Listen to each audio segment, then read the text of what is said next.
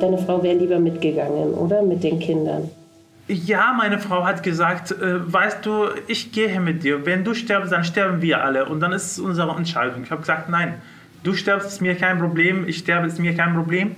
Aber die Kinder, wer, wer, wer trägt diese Verantwortung? Das ist ein hartes Weg, das ist tausende von Kilometern. Ich weiß nicht, wie, wie, wie lange muss ich einfach äh, laufen. Und das war Winter. Mhm. Dies, was ich jetzt dir erzähle, das war im Dezember 2014. Das ist die Vorbereitung.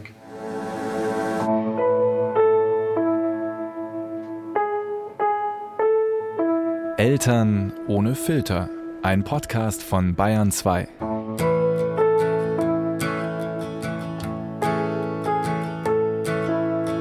Hey, schön, dass ihr wieder da seid. Ich bin auch zurück in meinem Schrankstudio, im Schlafzimmer, neben den Wäschekörben. Was für ein Frühling, oder? Also wenn ich ganz ehrlich bin, dann ist Corona eigentlich die erste richtige Krise, die ich so in meinem Leben erlebe. Manchmal am Anfang da bin ich morgens hier aufgewacht und hatte für ein paar Sekunden das Gefühl, ich hätte einfach nur einen ganz schlechten Traum gehabt. Und dann kam aber die Realität und so, bam, war ich wieder zurück im Hier und Jetzt. Aber mir ist klar geworden, obwohl das Ganze manchmal echt schwierig ist und gerade für viele Leute auch wirtschaftlich schwierig. Es ist trotzdem schon irgendwie ein krasses Privileg, wenn man so wie ich 38 Jahre alt werden kann und zwei Kinder auf die Welt bringen und bisher eigentlich immer so in den Tag hineinleben. Ich meine, in Frieden und ohne große Sorgen um meine Kinder und ohne wirkliche Bedrohung für Leib und Leben. Ich war einfach immer in Sicherheit. Für viele Menschen ist das ja alles andere als selbstverständlich. Das sieht man gerade an den Antirassismus-Protesten in den USA. Und das haben wir hier in Deutschland ja auch erlebt, 2015, als so viele Menschen aus Syrien und aus anderen Ländern zu uns geflohen sind. Darunter waren dann auch Eltern wie wir. Eltern, die sich für diese Flucht entschieden haben, weil sie keine Zukunft mehr für ihre Kinder im Krieg gesehen haben. Weil sie in Syrien oder auch in anderen Ländern Angst um das Leben ihrer Familie hatten. Eltern wie Muhammad. Ich heiße Mohammed Ahmad und ich bin 40 Jahre alt. Ich komme aus Syrien. Ich habe jetzt drei Kinder und meine Frau und bin ich seit ungefähr fünf Jahren hier in Deutschland. Ich arbeite als Designer und habe ich jetzt ein kleines Atelier aufgebaut und eine kleine Marke, die heißt Elif. Wir sitzen in Mohammeds Atelier im Münchner Glockenbachviertel. Mein erstes Interview vor Ort seit Corona. Natürlich mit Sicherheitsabstand. Und weil es warm ist, auch bei offenem Fenster. Wart ihr schon mal in so einer richtig teuren Boutique, in der die Kleider mit viel Abstand hängen, so mit Plüschsesseln und goldenen Kleiderbügeln? So sieht's in Mohammeds Atelier aus. Ein größerer Kontrast zu seiner Geschichte, die er mir gleich erzählen wird. Zu dem, was er in den letzten Jahren erlebt hat. Ist für mich kaum vorstellbar. Aber fangen wir am Anfang an. Als du Papa geworden bist, in welcher Situation warst du? Wo hast du gelebt? Und wie war deine ganze berufliche und Lebenssituation zu diesem Zeitpunkt? Wir waren in Damaskus als ich meine erste Tochter bekommen habe. Und die Situation war noch ruhig vor dem Krieg. Und ja, das für mich war eine sehr aufregende Geschichte, weil ich erstens ein Kind bekommen habe, was ich einfach mir gewünscht habe. Und ich war in einer Phase, wo ich viel gearbeitet habe, aber mit einem schönen einfach Erfolg zu sagen. Das heißt, es lief beruflich und privat alles gut für dich? Genau, meine Tochter ist Anfang 2011 äh, geboren und das war wirklich das beste Zeit für mich, kurz vor dem Krieg oder vor, die, vor der Revolution. Das war eine super Zeit, beruflich und auch familiär. War für mich alles fast perfekt. Ich habe gesagt, ich konnte jetzt ab diese Zeit total in einer guten Situation leben, ganz gemütlich mit meiner kleinen Familie, mit äh, meiner großen Familie dazu auch, meine Mutter, meine Schwester.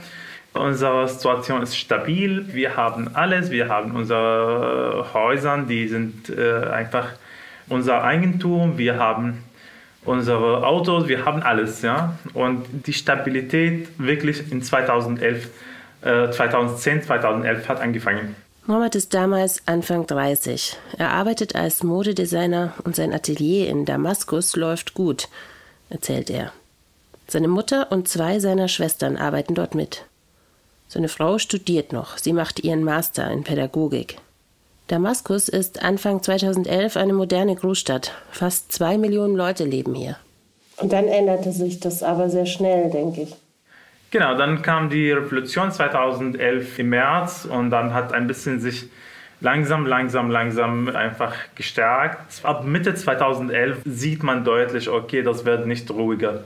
Mohammed erklärt, an der harten Reaktion des Regimes, also der herrschenden Familie Assad und der syrischen Armee, auf diese Revolution erkennt er, das wird ein Kampf, der lange dauert. Aber noch hat er auch die Hoffnung, dass sein Leben irgendwie gewohnt weitergeht. Wir haben die zweite Kind auch in Damaskus bekommen. Das war die Situation, okay, äh, hm, wie sieht das aus? Gefährlich, nicht gefährlich? Machen wir weiter, leben wir einfach weiter? Aber wir haben das zweite Kind und wir haben das wirklich gewünscht. Das ist kein, kein Zufall.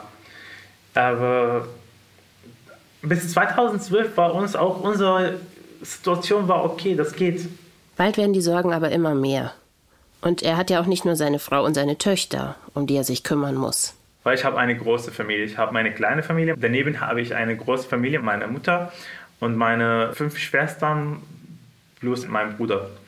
Und ich bin der älteste Sohn. Ich bin wirklich von Anfang an wie ein kleiner Baba für die Familie, nachdem mein Papa gestorben ist 1997. Ich war damals noch 17 Jahre alt, aber ich musste wirklich diese Verantwortung tragen und für die Familie auch sorgen. Als sein Vater starb, war seine jüngste Schwester gerade mal ein paar Monate alt, noch unter einem Jahr, erzählt Mohammed. Verantwortung zu tragen ist ihm also schon in Fleisch und Blut übergegangen, als er dann selbst Vater wird als sich dann abgezeichnet hat, dass es wahrscheinlich auch wirtschaftlich immer schwieriger wurde für euch. Was waren so die Gedanken, die du hattest, wie du dem Ganzen begegnen könntest, was du tun könntest? In 2012 habe ich versucht, meine Familie aus Damaskus wegzuschicken. Wir haben eine kleine Wohnung gekauft, in ganz woanders, in, in der Nähe von Ricca. Wie viele Kilometer sind das? Die sind 400 Kilometer, wo die einfach die Lage war viel ruhiger als Damaskus. Dann habe ich denen eine kleine Wohnung gekauft und habe den dort hingeschickt, damit sie auch gemütlich leben, nicht immer mit dem Krieg zu tun haben. 2013 war die letzte Zeit, dass ich in Damaskus war. Und das war mir deutlich, okay, man kann hier nicht mehr leben. Irgendwann war ich mit meiner Frau zum Besuch bei meiner Mutter. Und das war ein Fest, ein, ich weiß nicht, Zuckerfest oder so. Und irgendwann äh, habe ich eine Nachricht bekommen von meinem Mitarbeiter dort von meinem Arbeiter dort, dass ich nicht zurückkehren kann nach Damaskus. Weil Ostguta ist belagert und wir wohnen in Ostguta. Das ist meine ganze Vermögen ist in Ostguta, mein Atelier in Ostguta, wo ich arbeite. Und dann die haben mir gesagt, Mohammed, du, äh, du kannst jetzt nicht zurück. Das ist einfach alles belagert, alles äh, total vom Militär äh, rund um der Ostguta beschränkt. Dann habe ich gesagt, okay, was machen wir? Ich habe gewartet, fast ein Jahr und wir haben immer gehofft, dass wir irgendwann, dass ich mit meiner äh, Frau zumindest äh, zurückzukehren und dort weiterzuarbeiten, was nicht, sich nicht ergeben bis jetzt ungefähr.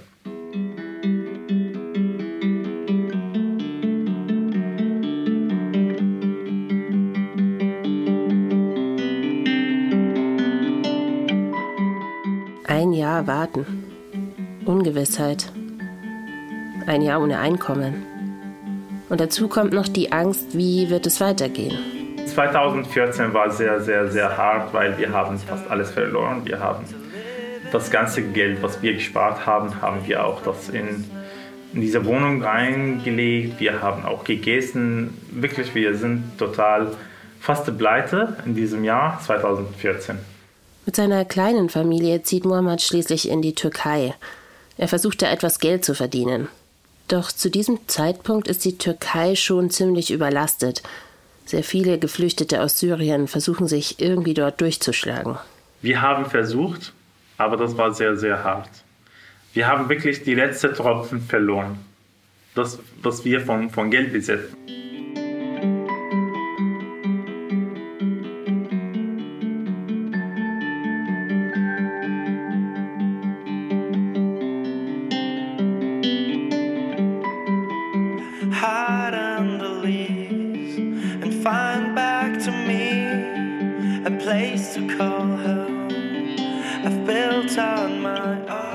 War die Entscheidung, ich muss jetzt irgendetwas machen.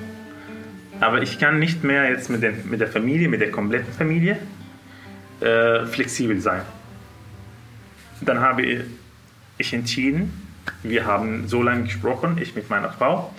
Meine Frau war 50, 50 Prozent, okay, einverstanden, aber nicht einverstanden, äh, weil ich habe ihr gesagt, okay, ich gehe nach Europa, ich suche eine Zukunft, eine ruhige Situation für die Kinder. Wir haben die Kinder in die Welt gebracht, wir müssen für den auch weiter äh, vorsorgen und ein bisschen eine ruhige Lage für den zu, zu finden, wo sie einfach normales Leben zu leben. Und ich weiß, dass als ich in der Türkei war, hatte ich das letzte Tropf wirklich mein Auto. Ich habe gesagt, ich habe das Auto. Ich verkaufe das Auto, ich muss etwas machen. Ich kann das nicht einfach verkaufen und irgend, das nur zum Essen. Wenn wir das jetzt essen, dann sind wir gesperrt, wir können nicht mehr weitermachen. Mhm. Und das war meine Entscheidung. Ich habe meiner Frau gesagt, okay, wir gehen jetzt nach Syrien, wir gehen nach Syrien, ich verkaufe mein Auto und ich gehe nach Europa. Ich suche einen Platz für die Kinder. Mir ist es egal. Aber die Kinder müssen einfach irgendwann gut leben. Die müssen einfach lernen, die müssen in die Schule gehen. In Syrien hier gab kein mehr, nicht mehr Schulen, es gab nichts. Ja? Der Krieg war überall 2014. Mohammed will sich allein auf den Weg machen. Nach Damaskus kann er nicht zurück. Aber er hofft, dass seine Frau mit den Töchtern dort bei ihren Eltern unterkommt. Er sagt ihr, okay, ich bringe euch jetzt zu meiner Mutter. Von Rika fährt ihr einfach nach Damaskus aus. Du lebst, bis ich einfach ankomme. Wenn ich in Europa ankomme und er hat gesagt, nein, ich gehe mit. Ich habe gesagt, du kannst nicht mitgehen. Ich bin einer, der einfach, wenn er auf, der, auf, dem, auf dem Weg starb, dann ist es kein Problem. Wenn ich einfach auf dem Weg sterbe oder im, im Meer einfach verschluckt werde, ist kein Problem, weil das ist meine Entscheidung. Ich trage die Verantwortung. Aber die Kinder, das kann ich nicht ertragen. Und das war meine Theorie. Ich habe gesagt, nein. Und die war wir wirklich schon ein bisschen zwei Wochen in Streit. Okay, nein oder ja, ja oder nein. Dann dazu kam meine Mutter. Meine Mutter gesagt, nein, du gehst nie. Du lässt uns nie hier alleine. Meine Mutter hat immer gewöhnt, dass ich neben ihr stand. Und dann die hat gesagt, nein, du, ich erlaube dir das nicht zu gehen, uns zu verlassen. Das geht nicht. Wir haben nur dich und wir wissen nicht, wo du hingehst. Kommst du an oder kommst du nie an? Wenn du ankommst, kannst du zurückkommen zu uns oder haben wir das nur in unserem Traum, dich zu sehen? Das war einfach wirklich Worte, die so hart mich betroffen haben. Aber dann war mir eine Waage mein Jetzt oder meine Zukunft.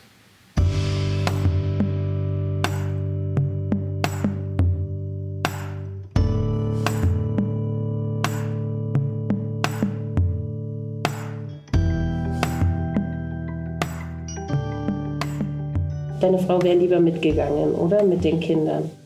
Ja, meine Frau hat gesagt, äh, weißt du, ich gehe mit dir. Wenn du stirbst, dann sterben wir alle. Und dann ist es unsere Entscheidung. Ich habe gesagt, nein, du stirbst, ist mir kein Problem. Ich sterbe, ist mir kein Problem.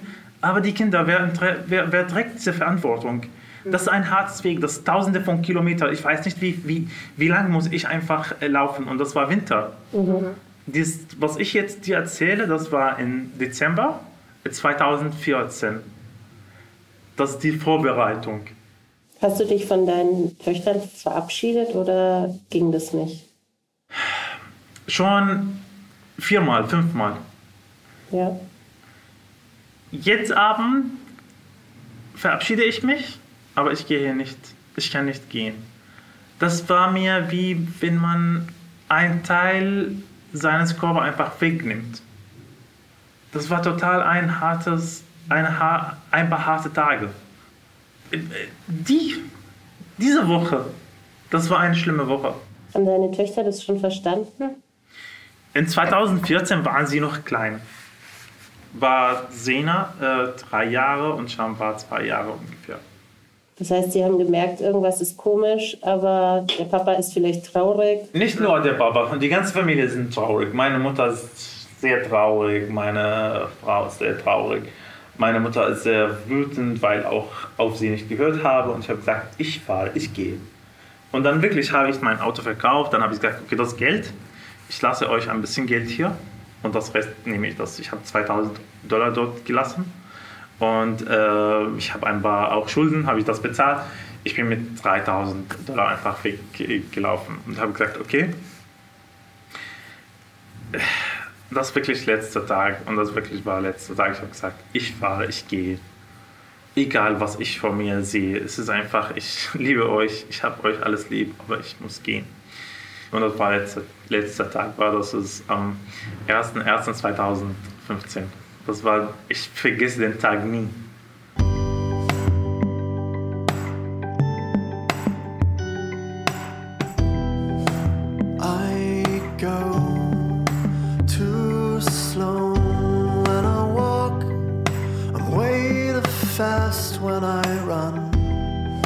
Grenze zurück in die Türkei überquert Mohammed nach vier Tagen. Illegal. Weil er gerade erst ausgereist ist, darf er eigentlich sechs Monate lang nicht wieder einreisen. Vor ihm liegen drei Monate und sieben oder acht Länder durchquert er. Über das Meer mit dem Schlauchboot. Oft ist er zu Fuß unterwegs. Im Regen, im Winter, nachts. Er weiß nur, dass er sich irgendwie in den Westen Europas durchschlagen will. Das war total eine lange Geschichte. Wo ich übernachtet bin, ist es überall. Was ich von Kälte bekommen habe, ist es stärker, als ich jetzt wahrscheinlich ertrage. Mehrmal äh, habe ich gesagt, okay, ich sterbe jetzt. Und mehrmal habe ich mir gewünscht zu sterben. Mehrmal habe ich so harte Zeit, die ich nie wahrscheinlich jetzt denken oder denke, dass ich das tragen kann. Jeden Meter, den ich nach vorne laufe, wird härter als der vorher. Aber nicht nur das Wetter und der Winter und der harte Weg machen es ihm schwer, erinnert er sich so viele Menschen warten auf dich, die wissen, okay, du fährst nach Europa, bestimmt hast du ein bisschen Geld. Jeder sucht dich. Und du kannst nicht zur Polizei gehen, wenn irgendwas passiert? Der Polizist sucht dich vor alle Menschen. Ich bin illegal. Äh, ich bin ein, ein, ein Ziel für die Polizisten. Ich bin ein Ziel für die Räuber. Ich bin ein Ziel für jeder, einfach, der Geld sucht, weil der weiß, okay, der Mann hat Geld, weil der nach Europa fährt, bestimmt hat er Geld, der geht nicht einfach so. Hast du auf dem Weg mit deiner Frau und mit deinen Kindern Kontakt halten können? Ich habe ein Handy und bei jedes Mal, wenn ich jetzt sie anrufe, muss ich einfach auf dem Handy entweder ein neues SIM kaufen, weil jede Zeit bist du in einer in einem neuen Land. Ich habe versucht, immer das in Kontakt mit denen zu, zu, zu bleiben, Allerdings war viel Zeit, dass ich, dass sie nicht von mir nichts wissen.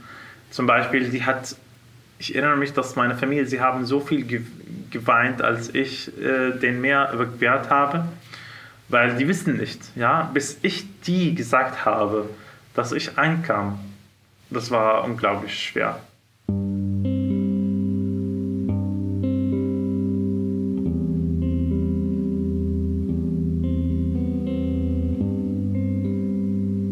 Könnt es euch wahrscheinlich vorstellen. Wir reden sehr lange über Mohammeds Flucht. Aber ich glaube, irgendwie merkt er, dass ich ihn zwar verstehe, aber es mir total schwer fällt, seine Strapazen nachzuvollziehen. Ich meine, wie ich da so sitze, im Frühsommer, auf seinem türkisen Plüschsessel und den von ihm gekochten Kaffee trinke. Angefüllt von lebenslanger Sicherheit ich kann so viel erzählen und ich kann das total, was ich spüre, wahrscheinlich nicht dir einfach alles erzählen und überbringen. Mhm. Einmal war, waren wir in einer Nacht, müssten wir in eine Gruppe laufen. Und die Gruppe waren wir ungefähr 12, 13 Leute. Mhm. Äh, es gibt zwei Kinder. Mhm. In der Gruppe waren wir gemischt, Sura, Afghaner, Afrikaner und alle. Und wir wissen, an diesem Punkt gibt es Polizei. Es gibt einen kleinen, äh, einen kleinen Wasser, äh, wie heißt das Wasser? Bach? Ein kleinen Bach, aber das ist ganz schmutzig. Es ist mhm. kein sauber Bach. Okay. Sondern Abfall, Abfallkanal und genau. Und wir müssen in diesem Kanal drin laufen. Das war im Februar in Albanien. Es regnet. Es ist so kalt. Wir dürfen kein Feuer machen. Wir dürfen nicht. Das habe ich gesagt, okay, bitte, ich, muss, ich, ich möchte sterben. Jetzt mir ist es reicht.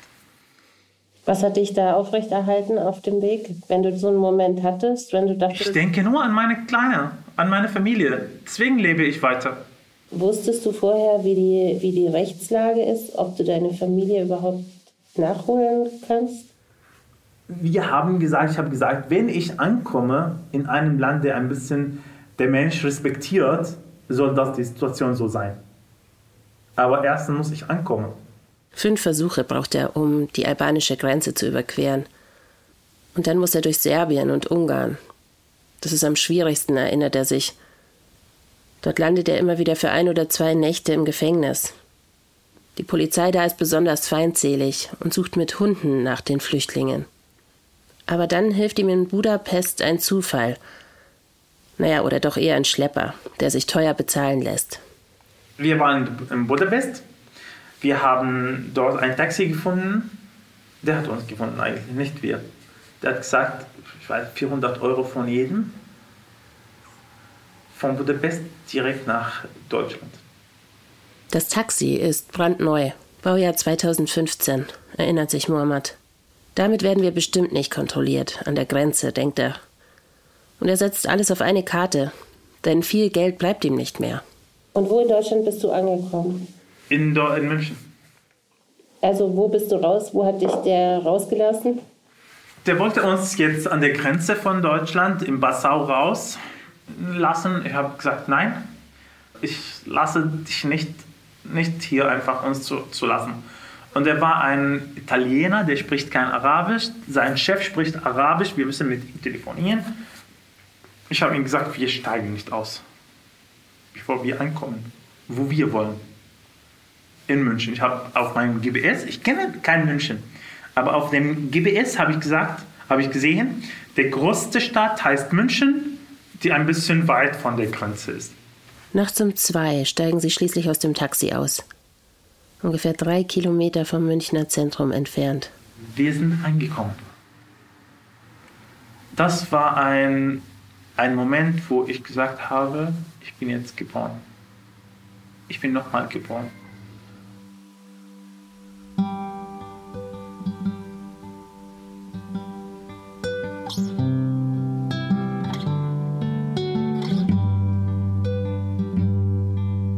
No more lights astray. I told my brother come. Als du ankamst um 2 Uhr morgens in München, hast du deiner Frau Bescheid sagen können, deiner Familie? Nein. Nein. Ich habe gesagt, okay, ich lasse das alles in Ruhe. Das war 2 Uhr in der Nacht. Das heißt, bei denen ist 3 Uhr in der Nacht. Dann haben wir erstens, was wir gemacht haben. Wir haben ein Restaurant gefunden. Ein McDonald's. Erstens, was wir gemacht haben, wir waren in der Restaurant rein. Ich gesagt, wir essen. Wir waren so hungrig, so alles. Wir waren alles. Wir haben gesagt, wir essen erst und wir machen es. Wir gehen essen und dann denken wir in Ruhe, was wir machen. Wir waren zu dritt. Ein Passant, den sie dort ansprechen, spricht zufällig Arabisch. Er hilft ihnen und führt sie in die Innenstadt. Und wir sind am Hauptbahnhof gelandet. Wir haben eine Polizei gefunden. Wir haben gesagt, wir sind aus Syrien und wir sind jetzt angekommen und wir wissen nicht, was wir machen, aber wir sind total müde. Und das war eine so schöne Reaktion, die ich nie vergesse. Er gesagt, oh, gut, komm, komm, komm. Macht ihr einfach Ruhe, alles gut, alles wird gut. Der hat uns so, so gut behandelt, wie nie vorher. Und habe gesagt, okay, wahrscheinlich das ist ein Land wirklich, wo der Mensch ein bisschen wahrscheinlich respektiert ist, nicht weil er so oder so. Auf der Straße war ein Bus, zufällig ein Bus mit äh, Gästen und die feiern in dem Bus und dann ist es einfach so schön beleuchtet. Er hat gesagt, schau mal, das ist ein schönes Bus hier. Äh, man konnte dort einfach feiern. Schau mal, die Menschen hier feiern so schön. Der hat versucht, uns zu beruhigen. Einfach ein Gefühl zu geben, dass wir sicher sind. Also am 1.1. bist du los. Am 4.1. war ich an der Grenze von Syrien, so sage ich das. Am 4. 4.1., 4. Januar, auf der Grenze von Syrien, Türkei. 4. April in München. Wann hast du das erste Mal mit deiner Frau telefoniert? Erste Mal Aus Deutschland? nach drei Tagen. Was habt ihr euch gesagt? Sie haben geweint. Ich habe gesagt, ich bin jetzt in Deutschland und ich bleibe hier. Ich gehe nicht weiter, ich kann nicht mehr. Ich bin kaputt, ich habe kein Geld mehr. Das Geld, was ich habe, sind ein paar Euros. Die bringen mir nicht mehr, aber ich, okay, ich bin schon angekommen. Es ist mir äh, genug hier. Ist okay.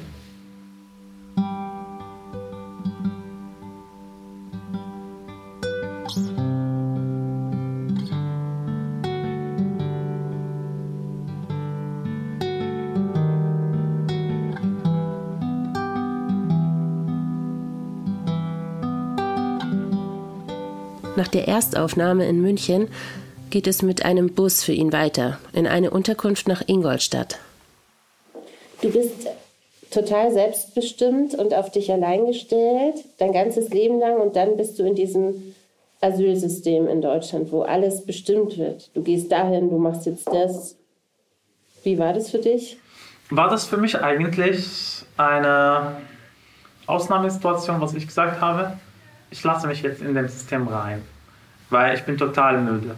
Ich brauche die ein bisschen eine Zeit, wo ich nichts mache. Einfach nichts mache. Und das war eine Woche wirklich in dem Camp. Ich habe nichts gemacht. Nur ein bisschen telefoniert mit meiner Familie. So, weißt du, wenn du dich in dem Wasserfall einfach oder in dem Wasserfluss einfach lässt und dann fließt du so von sich selber, aber ganz ruhig, in Ruhe. Dann wird er weitergeschickt. In eine Unterkunft in Pöttmes bei Augsburg. Das ist eine Marktgemeinde mit rund 6000 Einwohnern. Mit Maibaum und Zwiebelturm. Ein Jahr bleibt Mohammed dort.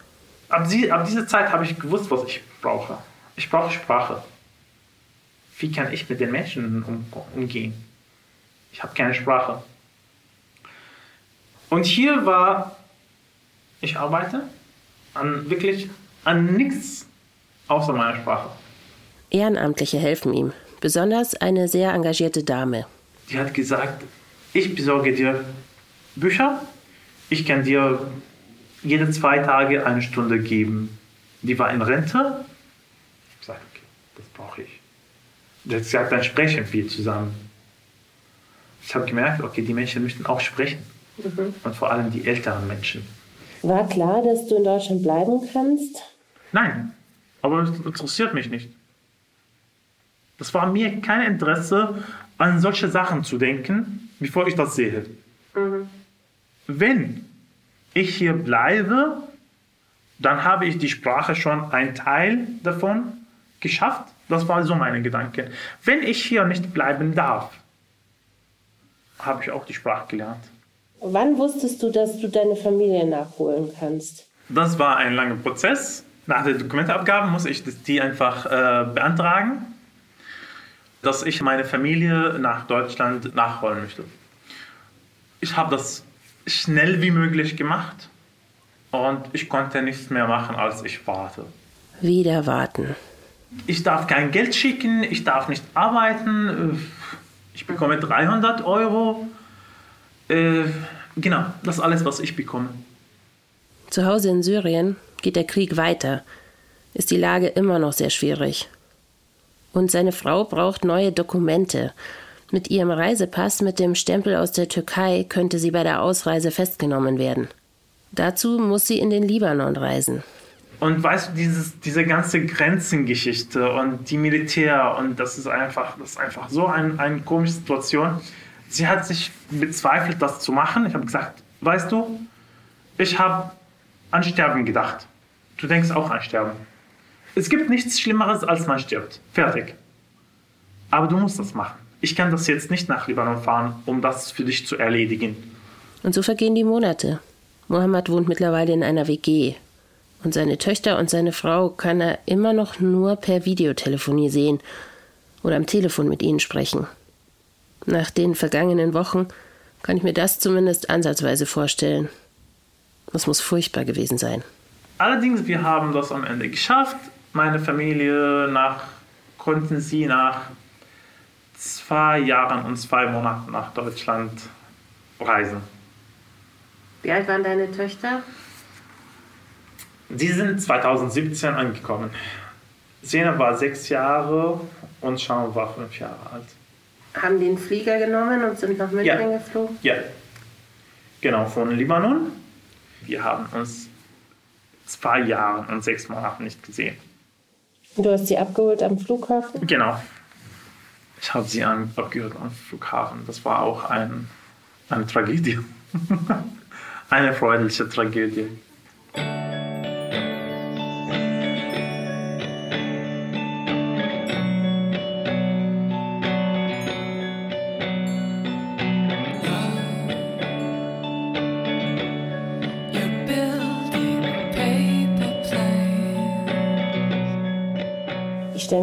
Für die Beziehung nicht einfach vor, wenn man so lange getrennt ist. Ja, das ist total ist schwierig. Das ist schwierig. Muss man sich auch neu kennenlernen? Genau. Ja, aber es gab auch dieses, wir brauchen uns, wir brauchen uns beide gegenseitig. Wir, wir sind voll, wir haben voll Lust aufeinander. Wir, wir müssen Familie nochmal zusammen sein. Das, was man sagt, okay, ich bin jetzt anders, als du mich kennst, oder du, äh, du kennst, du wirst jetzt eine neue Person, eine neue Person kennenlernen. Wahrscheinlich, wir haben das schon erwartet. Seine Frau und seine Kinder sprechen kein Deutsch, als sie ankommen. Aber vor allem die Töchter lernen super schnell. Weil wo ich wohnte in der WG, die waren alles Deutsche. Ich bin der Einzige der aus Syrien. Und die Kinder konnten so viel, so schnell Deutsch lernen. Meine, meine, erste Tochter, Sena, hat nach fünf Monaten in der Schulerei normal äh, gebracht. Die brauchte keinen Förderkurs zu sagen. Die hat einfach, die Lehrer haben erst bezweifelt, die haben gesagt, wie kann nach fünf Monaten oder vier Monaten ein Kind jetzt in der Schule auf Deutsch lernen. Und dann habe ich gesagt, okay, ich weiß nicht, aber ich fühle, dass sie gut spricht und alles versteht. Und dann sie haben für sie einen Test gemacht und nach dem Test haben sie gesagt, braucht jetzt einfach keinen kein Förderkurs. Hast du das Gefühl, dass deine Töchter aus dieser Kriegskindheit, dass sie da auch schlechte Erfahrungen immer noch mitgenommen haben und dass sie sie manchmal belasten? Gott sei Dank nicht. Gott sei Dank wirklich nicht. Wir haben versucht, nicht so viel in dem Gebiet, wo wirklich Krieg immer beherrscht, zu bleiben. Wir haben versucht, wie möglich, dass die Kinder weg von den Bomben, trotzdem, die haben so viel gehört und die wissen, erster Zeit habe ich das gemerkt, zum Beispiel ein, ein, ein äh, Flugzeug, ein äh, Helikopter wirkte schon auf denen immer schnell und dann sind sie schon in Angst, in Angst geraten. Und dann musste ich das alles beruhigen. Die Helikopter sind für uns, die helfen die Menschen, die retten die Menschen. Und die Flugzeuge sind, wir sind in einem Gebiet, wo viele Flugzeuge sind, aber das ist einfach, die Flugzeuge, die sind wie normale Flugzeuge, die bringen die Menschen woanders, aber die töten keine Menschen. Nee, die töten keine Menschen. Mohammeds Kinder sind jetzt sicher. Jetzt habt ihr noch ein drittes Kind bekommen. Gott sei Dank. ja, wir jetzt unser drittes Kind ist es 18 oder mehr als 18 Monate ist. Das ist ein Freund, eine Freude zu Hause. Noch ein Mädchen oder? Ja, ich habe drei Mädchen. Sie macht uns lustig. Sie macht uns total lustig. Ob Mohammed und seine Familie in Deutschland bleiben können, das weiß er noch immer nicht. Ihre Aufenthaltserlaubnis ist drei Jahre gültig. Sein Atelier in München, das hat er seit etwas mehr als einem Jahr. Ich fühle mich einfach wohl hier und ich hoffe, dass die Menschen auch, die hier kommen, auch sich wohlfühlen. Aber wir haben schon, die Krise hat mich sehr hart jetzt betroffen auch. Äh, die Miete ist auch für mich ist hart, aber ich kämpfe, dass ich hier bleibe. Ich kämpfe, Okay. dass ich hier einfach mein Atelier weiterzubringen und größer zu erziehen. Deine große Familie ist aber noch in Syrien. Genau. Deine Schwestern und dein Bruder. Wie kommst du damit klar? Wie funktioniert das für dich? Die sind nicht in einem Team. Meine Schwester, eine von denen äh, wohnt in Saudi-Arabien, äh, zwei wohnen in Syrien neben meiner Mutter, dritte wohnt auch woanders in Syrien. Und die sind, äh, die sind Schwestern und wir sind ganz nah zueinander, egal wie weit voneinander sind. Aber wir sind total immer nah. Und jetzt, wir telefonieren miteinander so viel. Wir müssen fast jeden Tag voneinander hören. Das ist, um im Kontakt zu bleiben. Und ich kann das nicht anders sein. Aber du machst dir immer noch Sorgen, nehme ich an. Logisch. Logisch.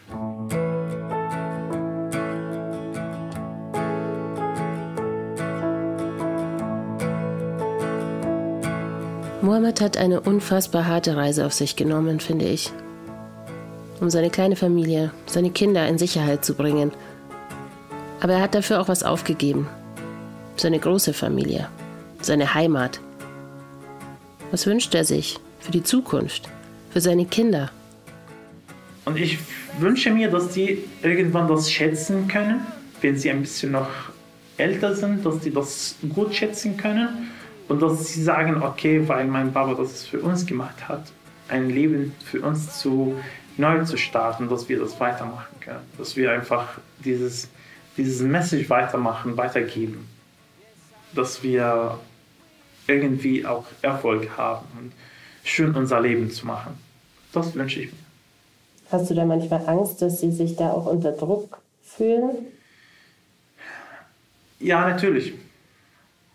Natürlich, manchmal denke ich, weil ich erzähle denen so viel von der Geschichte. Ich erzähle denen, dass ich hier gekommen bin, um für denen ein sicheres Leben zu führen. Das ist ganz schön, ganz schön. Also wenn ich jetzt noch klein wäre, würde mich das vielleicht auch, dann würde ich denken, oh, ich muss jetzt, ich muss, aber für Papa muss ich jetzt gut sein und brav sein. Ich glaube, du denkst jetzt, weil du ein bisschen älter bist, du bist nicht kein Kind. Kind denkt anders. Kind denkt nicht so, so verantwortungsvoll. Der denkt ein bisschen anders. Ah, okay, hm, was, was, was meint Papa? Sie haben das nicht vor Augen erlebt. Oh, okay, das Ganze, ja. Aber ich erzähle das, damit das in ihren Ohren jetzt bleibt. Und wenn sie ein bisschen älter sind, dann wissen sie, was das bedeutet wahrscheinlich. Das wissen sie, okay, wir müssen für, die müssen das für den, nicht für mich.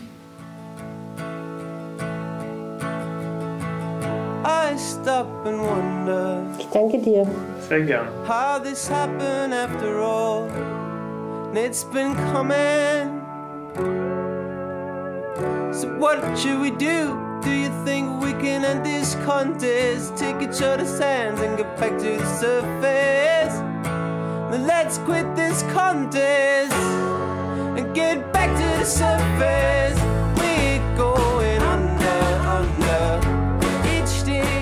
Eltern ohne Filter ist ein Podcast von Bayern 2. Die Redaktion hatte Ulrike Hagen. Produziert hat Henriette Hirschberger. Ich würde mich freuen, wenn ihr uns abonniert. Und vor allem, wenn ihr auch mal bei Instagram auf Eltern ohne Filter vorbeischaut und mit uns da diese Woche über Heimat, Herkunft und auch Rassismus diskutiert. Und dann verspreche ich euch noch was für diesen Sommer. Ihr werdet noch mehr spannende Väter und ihre Perspektive auf das Elternsein kennenlernen.